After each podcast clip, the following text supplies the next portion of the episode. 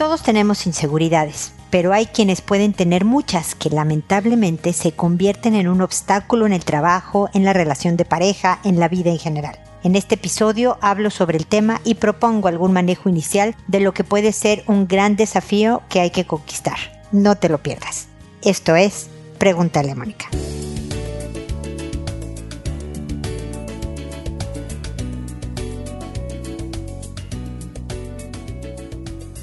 Bienvenidos amigos una vez más a Pregúntale a Mónica. Soy Mónica Bulnes de Lara, como siempre, feliz de encontrarme con este espacio que espera dar algún tipo de idea, de perspectiva, de estrategia para manejar las inseguridades que inutilizan. Porque la verdad es que todos tenemos inseguridades físicas, de capacidad, sociales, la verdad es que todos podemos tener un grado de nerviosismo o desconfianza del buen manejo que vamos a hacer de un tema en específico. Así que si piensas que estás sola en este tema, no lo estás. No hay quien se salve. Hasta la persona más narcisista, es más precisamente porque tiene inseguridades, es narcisista, hasta la persona más hermosa, hasta la persona directiva de una organización gigante, todos tenemos inseguridades. Pero por nuestra personalidad, nuestra historia, etcétera, hay algunas personas que verdaderamente sienten como un freno para su vida la cantidad de inseguridades que sienten que en su autoestima, su autoestima está tan dañada que no se creen capaces de lograr sus objetivos de vida. Y es una tristeza porque la verdad y es la primera perspectiva a la que te invito a revisar si tú eres una de estas personas. Reconocer lo que sí has hecho, por pequeño que sea, lo que sí has logrado. Los estudios, los que sean que hayas realizado, llegaste hasta un punto por capacidades. Sí, Mónica, pero me sacaba la, calificación mínima. Número uno, y lo podrás ver en el historial de miles de años que tengo en redes sociales en donde digo, y en episodios y en todos lados, que la calificación es una evaluación bien subjetiva de capacidad. No mide la inteligencia, el coeficiente intelectual. Mide lo que en ese momento sabes de una materia, por ejemplo pero no tu capacidad intelectual tal cual. Pero lo hiciste. Independientemente de la calificación que te hayas sacado, llegaste hasta el grado escolar que tengas, el grado académico que tengas. Si además tienes familia, o sea, tienes una pareja y tienes hijos y caramba, no sé, eso se necesita unas habilidades y una inteligencia emocional, aunque tengas una relación ahora un poco cojeante o lo que sea, realmente te has defendido en la vida. Si tienes un trabajo, si tienes amigos o amigas. Todo esto habla de habilidades. ¿Qué parte de tu cuerpo te gusta más? El otro día creo que hablaba con ustedes, que yo hablaba de cómo me gustan mis pies. La parte que me parece más bonita de mí son mis pies. Ok, todos tenemos algo. Fíjate que mis cejas, no, fíjate que el dedo meñique de mi mano izquierda me parece hermoso. No me importa tienes partes físicas, nariz, dientes, cachetes, pómulos, lo que sea, que son agradables y que debes de voltear a ver. Tus logros, lo que sí tienes, debe de ser algo que con frecuencia, no ahorita que te lo estoy diciendo, voltees y digas, claro, hice esto, solucioné este problema, me reconcilié con la amiga con la que me peleé, etcétera, etcétera. Luego, una vez que haces el ejercicio permanente, no ahorita nada más, permanente de voltear a ver lo que sí eres y lo que sí tienes y lo que sí has alcanzado al nivel que lo hayas hecho, luego es empezar a tomar decisiones que te hagan sentir bien contigo misma. Si yo le ayudo a la viejita a cruzar la calle, me voy a sentir bien, contenta y hasta con un poco de fuerza personal. Entonces voy a ayudarle a viejitas a cruzar la calle. Si sé que llevarle al vecino verduras cuando yo compro verduras porque él es una persona incapacitada, voy a hacer eso que me hace sentir fuerte. Si le voy a ayudar a una compañera en el trabajo a hacer algo que a lo mejor no me corresponde o es una extrita por una ocasión, es a una buena decisión. Si voy a manejar adecuadamente una discusión con mi pareja, toma decisiones que te vayan fortaleciendo poco a poco. Obviamente que cumplir con responsabilidades y obligaciones que son aburridísimas, pero también nos hacen sentirnos capaces. Fíjate que pago la luz y el agua ahorro poco, pero ahorro. Lo que sea que hagas, enfócate en eso. Si te vas a gastar en solo ver el no o en compararte con quien lo ha hecho en tu criterio mejor o tenga más dinero o realmente siempre vas a quedar corta porque siempre hay alguien que tiene una vida distinta a la que tú has tenido. Yo me acuerdo, tenemos un amigo personal que tiene mucho dinero, mucho dinero. Y para nosotros, él tenía una casa en una playa, no voy a dar ningún dato para que nadie sepa quién es. Y nos invitaba y bueno, mi marido y yo y luego mis hijos disfrutaban horriblemente toda esta vacación de la cual pues nosotros en nuestra capacidad económica no teníamos acceso y era muy divertido y tal y tal. Y nos subíamos a su lancha que estaba increíble y este amigo nuestro volteaba y decía, oye, pero ya ves esa lancha que está ya más grande que la de él, está increíble, qué ganas, ojalá yo pudiera. Yo decía, qué impresionante, él tiene una cosa maravillosa y lo apreciaba y se la pasaba bien, ¿eh? no crean que no, pero siempre volteamos a ver el jardín del vecino, no decimos eso, que siempre creemos que el jardín del vecino tiene pasto más verde. Y hay veces, no en particular este amigo, pero hay personas que dejan de ver su propio jardín porque se quedan atorados en yo no puedo. Finalmente, actúa como si Ignora tu nerviosismo en momentos en donde digas, no, no voy a hacer esto porque soy bien insegura y actúa como si fueras una persona segura. No sé si tengas en mente a alguien de la que admiras su seguridad, su desplante al llegar a decir, oigan, yo no estoy de acuerdo por esto por tal. Bueno, sé una actriz de Hollywood. Haz algo en una circunstancia específica, ¿no? No sé, vas a estar con amigas y tú quieres decir que la película que todos están comentando a ti te pareció aburrida. Bueno, en ese escenario, solo en ese escenario, actúa como si fueras esta otra persona que segura de sí misma. Actúa como si fueras esta otra persona, porque adentro de ti está esa capacidad y solo hay que sacarla y ponerla en práctica más frecuentemente.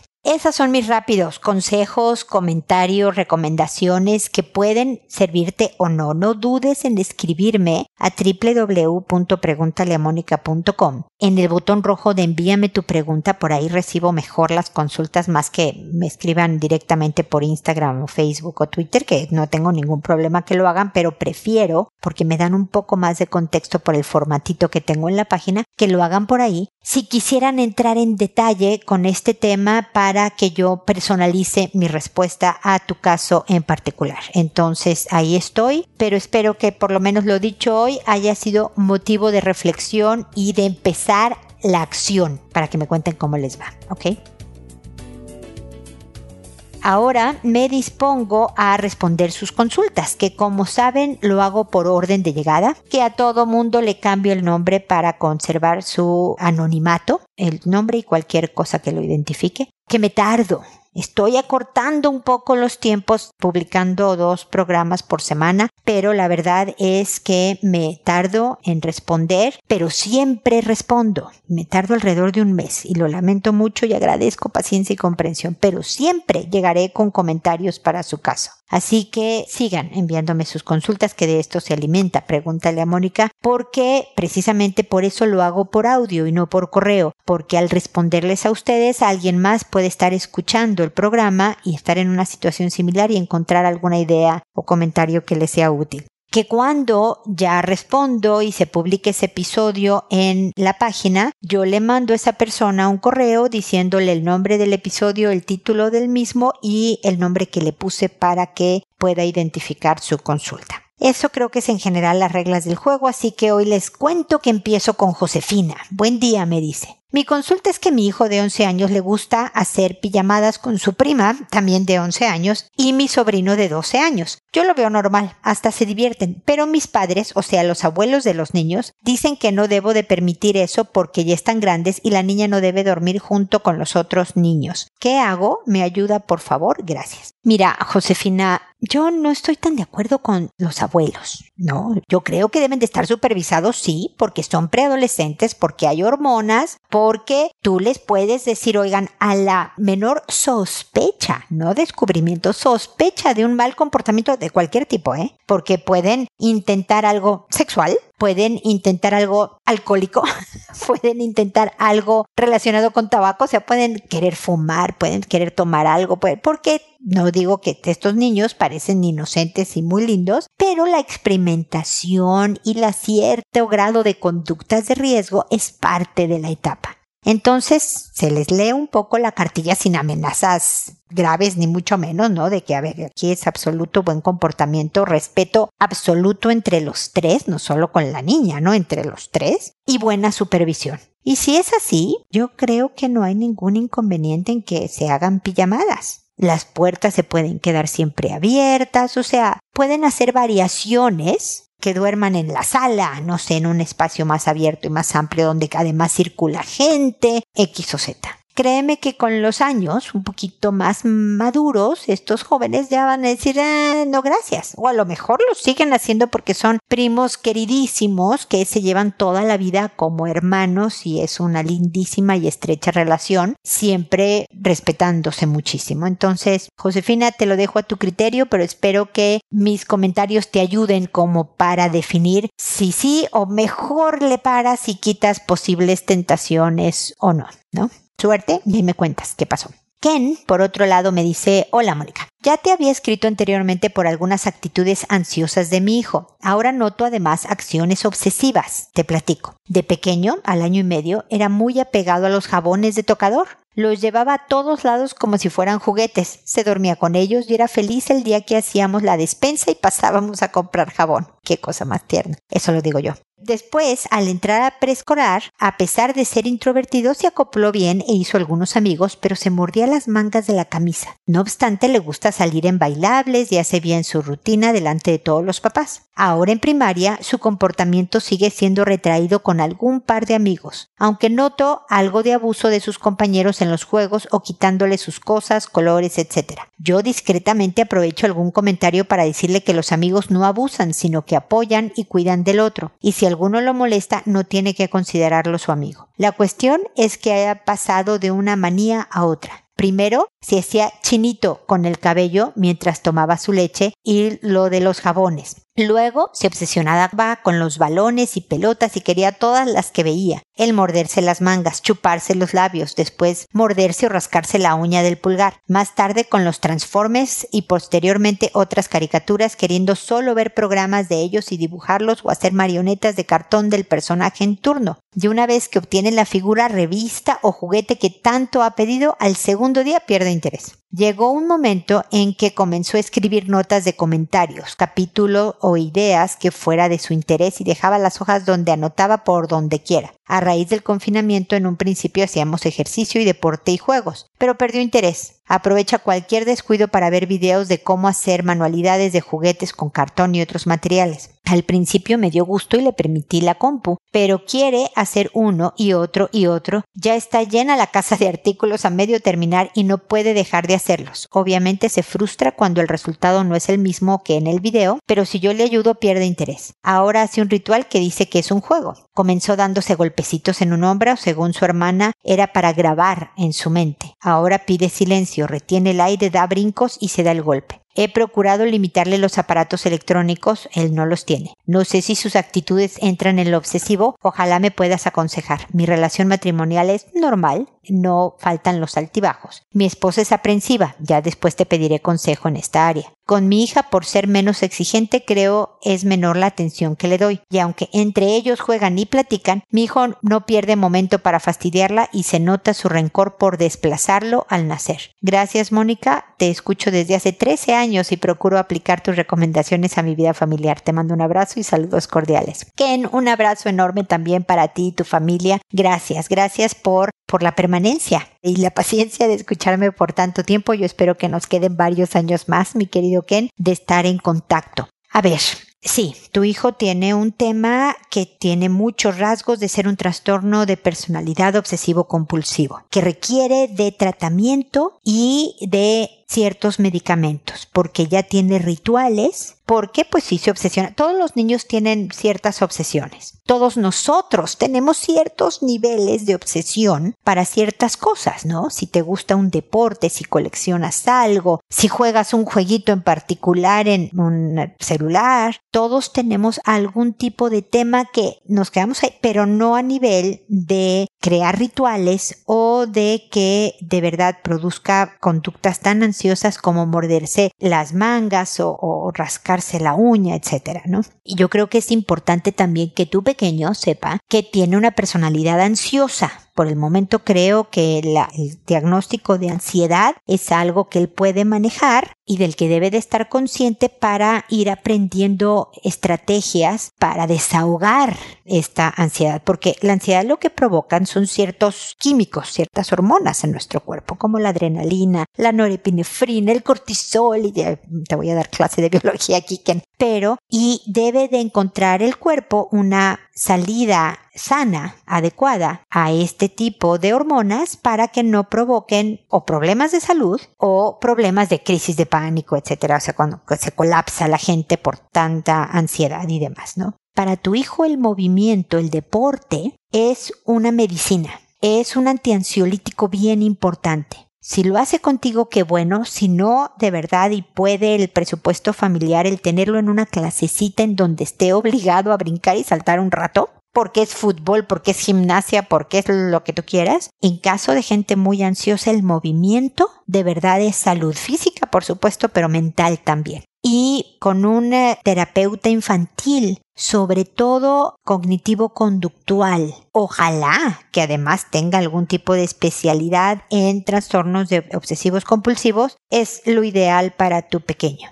va a requerir de toda una vida, que no lo hace grave, ¿eh? Todos nosotros estamos, hay quienes, no sé, el peso es un tema de toda la vida. Personas como yo, el hacer el hábito de hacer ejercicio es el tema de toda mi vida. Controlar ciertos eh, malos hábitos, ciertas obsesiones, pensamientos obsesivos, por ejemplo, bla, bla, bla, son temas de toda una vida. Así que tu hijo es uno más de nosotros, afortunadamente, pero el tema de este trastorno, esta condición que lo lleva a funcionar hacia ese camino va a ser un tema de toda su vida el mantener este otro camino y tener un gran repertorio de herramientas para manejarlo bien. Eso por un lado y finalmente nada más decirte que dale tiempo a tu hija.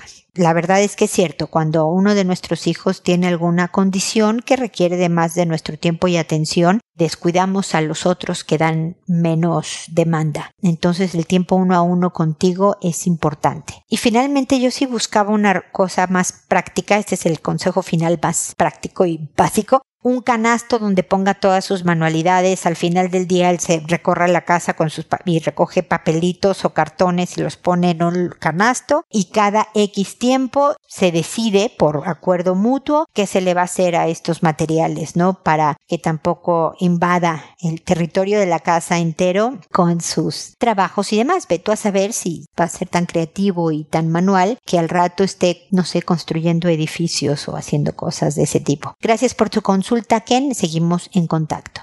Liria, por otro lado, me dice Mónica, le escribo deseando que se encuentre bien de salud en compañía de sus seres queridos. Ahora quisiera hablarle de mí. Quiero compartir un dolor que tengo, aunque no sé si ello fue algo que marcó mi vida. Le comento que a los cinco o seis años recuerdo que mi papá, quien no vivía siempre con nosotros, venía dos o tres veces al año. Me tocó mis partes íntimas sacándome la ropa y al final como yo tuve mucho miedo y no dije nada, al final me dijo que sería fácil que me engañen. No supe qué decir, pero esa frase no puedo olvidarla. Cuando le conté a mi mamá, recuerdo que me dijo que estaba inventando cosas y no me creyó, pero ahora que cometí tantos errores ya no sé qué me pasó porque perdoné mil veces al padre de mis hijos. Creo que dentro de mí pienso que no puedo sacar adelante a mis hijos. Tenía 15 años cuando tuve a mi hijo y mi mamá siempre me reclamaba lo que hice, lo que no pude ser, y por eso volvía, y porque pensé que era su papá quien no le haría daño, y les hizo mucho daño. Ahora él está usando a mi hijo para que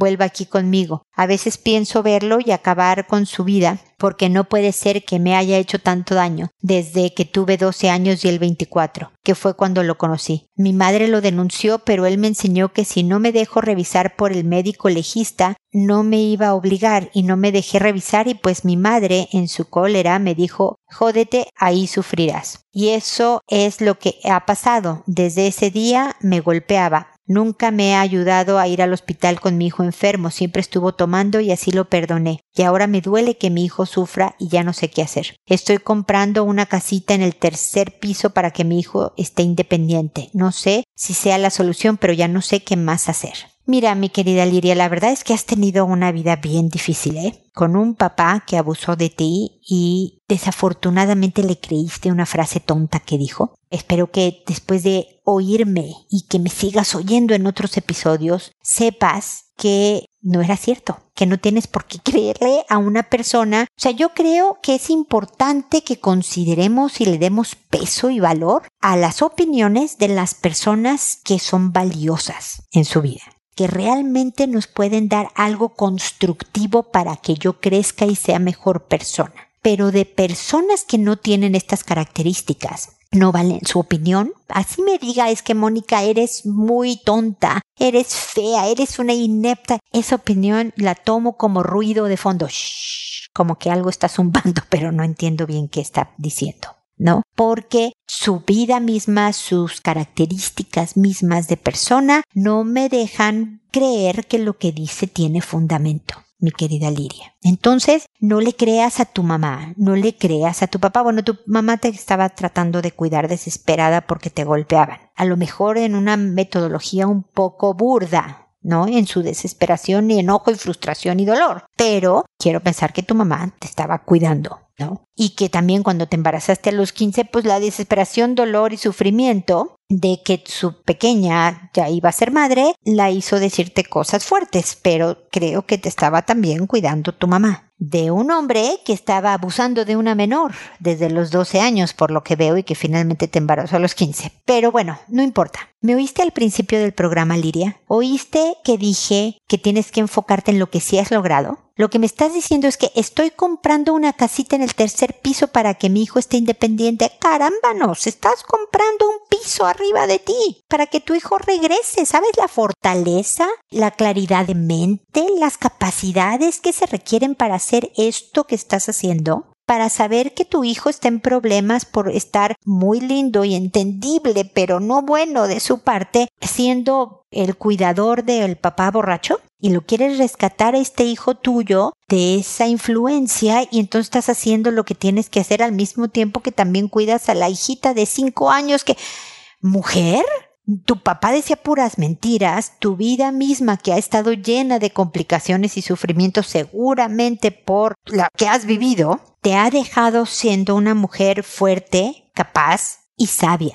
Liria, ¿te has equivocado mucho? Seguramente. Yo también, ¿eh? Mucha gente, todos, que tire la primera piedra el que nunca se ha equivocado. Pero ahora estás tratando de hacer lo correcto. Recuerda que reclamarle a tu hijo el cansarlo con lo que suena como sermón de madre, por mucha razón que tengas, no lo va a acercar a ti la conversación tranquila, el ambiente agradable que hagas en casa, el hablar sí de por qué tú no le darías un permiso que tu papá ni siquiera está supervisando, por ejemplo, que su papá no está supervisando porque vive con él, no es tan recomendable, pero no como sermón de yo no sé por qué tu papá te deja ir a estos lugares, sino mira, yo creo que ir a este lugar a, tal hora, a tu edad, hijo, te puedes meter en problemas. Hijo, tu velo, ¿eh? Pero yo, Frank, y pero le das tu opinión de otra manera porque lo tienes que atraer.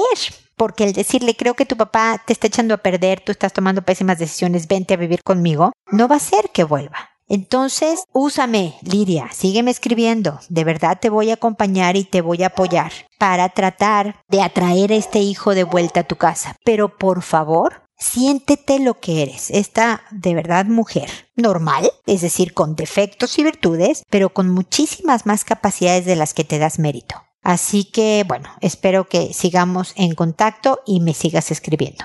Muna, por otro lado, me dice, Estoy frustrada porque cachamos a mi hijo de 12 años tocando a mi hija de 5 y se habló con él y dijo que lo que pensaba hacer, pero que él está confundido porque no sabe lo que hace y es la segunda vez. No sé qué hacer, desconfío de él. Ya no puedo dejarlo con su hermana ni un segundo a solas. ¿Qué puedo hacer antes de caer en la desesperación y hacerle algo a mi hijo? A los dos los amo con locura. Desde luego que si tú sospechas o descubres otro evento de estos, pues la desesperación puede hacer que golpe a tu hijo. Mona, que no va a ser lo correcto por hacer. Va a ser entendible que lo hagas. Por frustración, como me dices al principio, enojo, tristeza, todo revuelto. Pero eso no le ayuda a tu hijo, ni desde luego a ti tampoco, ¿no? Yo creo que un niño de 12 años sabe perfectamente, no hay confusión aquí, sabe que no es correcto porque no creo que el día, la primera vez que lo hizo, llegó y te contó, oye madre, ¿sabes qué hice hoy en la mañana que no estuviste? Hice esto con mi hermanita. No, claro que no. Hasta que lo descubrieron fue que se supo. Entonces no está confundido, sabe perfecto él no sabe por qué lo hace, pues le puedes dar tú la respuesta. Puede ser curiosidad, puede ser que nada más se te ocurrió el impulso de yo creo que va a ser interesante, voy a sentir rico, voy a ver qué se siente, entre curiosidad y poco autocontrol. ¿Por qué lo hizo? Pero eso es un delito y él debe de saber que es un delito, que nada más porque no tiene 18 no va a la cárcel, pero eso lo acusa la ley como algo indebido. Y a la niñita de 5 hay que decirle enfrente al hermano que la denuncia, el acusar, va a ser reconocido, apreciado, valorado. No se le va a dar dinero, no se le va a dar regalos a la niña por denunciar, pero es algo muy bueno que haga porque es la única manera de que ella no le vuelvan a faltar al respeto y la ofendan y la victimicen de esa manera y también va a ayudar al hermano a detenerse porque a carambas mi hermana ya va a decir. Y a tu hijo, además de ayudarle, lo he hablado en otros programas que te invito a escuchar con muchísimo gusto, a hacer tareas que le ayuden a fortalecer el autocontrol, el análisis crítico, la buena toma de decisiones, etcétera, etcétera, a seguir formándolo a este preadolescente hacia ser un adulto integral y demás, tiene que saber que si hay el menor asomo de una conducta sospechosa de su parte, puedes quitarle los privilegios que se te ocurran. Celular, salidas con amigos, postre después de la comida, lo que sea. Porque lo que quieres es ayudarlo. Díselo que esto es amor y es ayuda. Porque esto es un daño bien, bien serio. Y sí, por un buen rato, mi querida Muna, lo lamento, no puedes dejar a tu hija de 5 sola con el hermano de 12 porque corre un peligro importantísimo. Entonces lamento mucho que esto haya sucedido, espero que mis comentarios te sirvan. Si necesitas algo más, no dudes en volverme a escribir y con gusto lo seguimos comentando. ¿Ok? Nicoleta me dice hola. Hace dos años descubrí a mi esposo fumando droga. Dijo que lo iba a dejar. Lo sentí sincero y recuperó peso en una semana y su apariencia cambió, pero siguió. Varias veces encontré droga y lo mismo, que solo va a dejarla, no la deja. Cambió con su familia, conmigo, en el trabajo, está distante, evita mirarme. Cuando lo veo siento como si ocultara, no acepta su problema. Casi no hablamos porque se hace el enojado. No sé qué hacer. Mis hijos ya saben y hablaron con él, que estaban para apoyarlo. Sus amistades que proveen ya vienen. Él en su mundo hace cosas y no avanza. Los trabajos se acumulan y no saca y agarra más. Sus deudas no las abona y conmigo ni habla. Solo quiere sexo en la noche pues Nicoleta, tu esposo está en serios problemas de adicción, o sea, ya está fuera de control él, quien controla es su adicción, y por lo tanto tú y tus hijos tienen este problema tan grave, porque hay deudas, porque hay poco trabajo, porque tus hijos ven que se droga, tus hijos deben de saber que cuando hay un familiar con una adicción, todos los familiares, los demás tenemos la tendencia a sufrir algún tipo de adicción. No quiere decir que está sentenciado a hacer lo mismo. O sea, si yo tengo a un hermano alcohólico, quiere decir que yo podría tener esa tendencia hacia, no sé, a lo mejor no al alcoholismo, pero a, otro tipo de droga, o ser adicta al juego, o, ¿no? O sea, parece que la tendencia se hereda, pero no es sentencia, ¿ok? Eso es importante aclararlo con los hijos, pero para que tengan cuidado, a la hora de manejarse en la vida, de no engancharse en cosas tan obsesivamente que se conviertan en adicción. Y yo creo que, así como le dijeron tus hijos, apoyarlo es importante. Me parece muy bien que lo apoyes, pero no tienes por qué apoyarlo en el mismo techo. No creo que sea bueno ni para ti ni para los, tus hijos estar viviendo con alguien que ni te habla, que se hace el ofendido cuando le dices algo, que miente porque eso hacen los adictos decir yo lo voy a dejar y no lo deja y, y demás, pero que ya ha cambiado su personalidad. Le puedes decir, mira, aquí está este grupo de adictos anónimos o aquí está este centro de rehabilitación. Puedes venir y visitar a los hijos cuando estés sobrio cuantas veces quieras. Tú y yo podemos volver a estar bien en cuanto pases un año de sobriedad, ¿no? De no fumar nada de droga pero no podemos seguir bajo el mismo techo porque hay un riesgo para mí para los hijos. No está bien el convivir con un adicto. Hay grupos, también hay en iglesias, hospitales y demás asociaciones donde está Alcohólicos Anónimos. Hay grupos que se llama Alanon que habla de codependientes, de los familiares y amigos de las personas adictas. Y a lo mejor el que tú acudieras no tiene ningún costo, Nicoleta, a este tipo de sesiones, escuchar, te ayudaría. Porque lo que pasa cuando alguien en la casa es adicto, se habla de que toda la familia es adicta, porque entra, no es que todos fumen la droga que él está fumando, pero entra en una dinámica de codependencia con el adicto, en donde a lo mejor, no sé, que tus hijos se enojen contigo por querer hacer un ambiente más sano, no sé, al separarte de tu esposo, por ejemplo porque ellos creen que el apoyarlo es quedarnos ahí a vigilarlo y no es cierto. Tú lo has visto. El pedirle que lo deje no hace que lo deje. El quitarle las drogas, él conseguirá por su lado. O sea, si esto no lo hace el adicto mismo, el trabajo de limpiarse, nadie lo va a lograr. Pero hay codependencias que vale la pena poner en exposición en mí mismo, reconocer que las tengo y así como aprender herramientas para quitar la codependencia para bienestar de la persona codependiente, del familiar del adicto, pero también para el adicto. ¿Ok? Así que suerte, fuerza y espero que sigamos en contacto, Nicoleta. Octavio finalmente me dice, hola, tengo un hijo de 14 años que estuvo tocando a su hermana mayor de habilidades diferentes de 17 años. Este episodio nos enteramos que venía ocurriendo hasta en tres ocasiones cuando no estábamos en casa. Recién hace dos días los encaramos y su hermana en su dolor le gritó que era cierto y solo dijo perdón. Le he hablado, pero me parece que necesita un tratamiento para este problema. ¿Qué me puede recomendar como ayuda? Mira, tu caso, Octavio, demuestra cómo en el abuso sexual puede haber diferencias de, de poder de diferente tipo. Aquí la, la diferencia no es de edad cronológica, sino de capacidades neurológicas a lo mejor, ¿no? El D14 lo voy a decir de esta manera coloquial, disculpe el término, se pasó de listo con la de 17, se aprovechó de la de 17 porque tiene habilidades diferentes. Yo creo que la joven también vale la pena que pase por unas pocas, espero, sesiones psicológicas para ver su estado emocional, porque me dices que su hermana en su dolor le gritó al hermano. Entonces aquí hay, hay temas importantes a tratar. Vale la pena que sea una terapia familiar,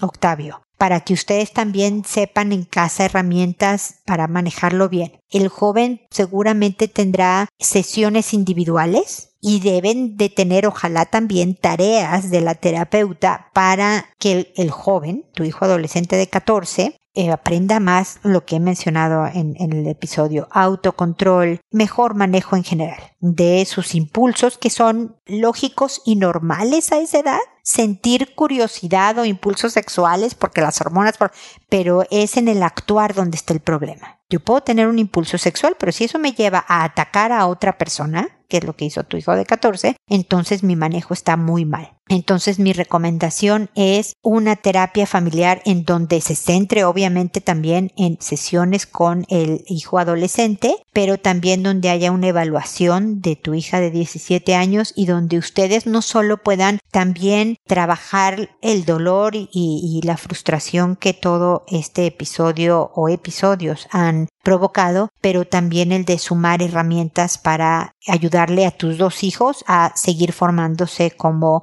adultos íntegros e independientes y que puedan ser capaces de tomar buenas decisiones. Eso, Octavio, lamento mucho la situación familiar que estás viviendo y espero sinceramente que sigamos en contacto. Y espero también amigos que nos volvamos a encontrar en un episodio más de Pregúntale a Mónica. Recuerda, siempre decide ser amable. Hasta pronto.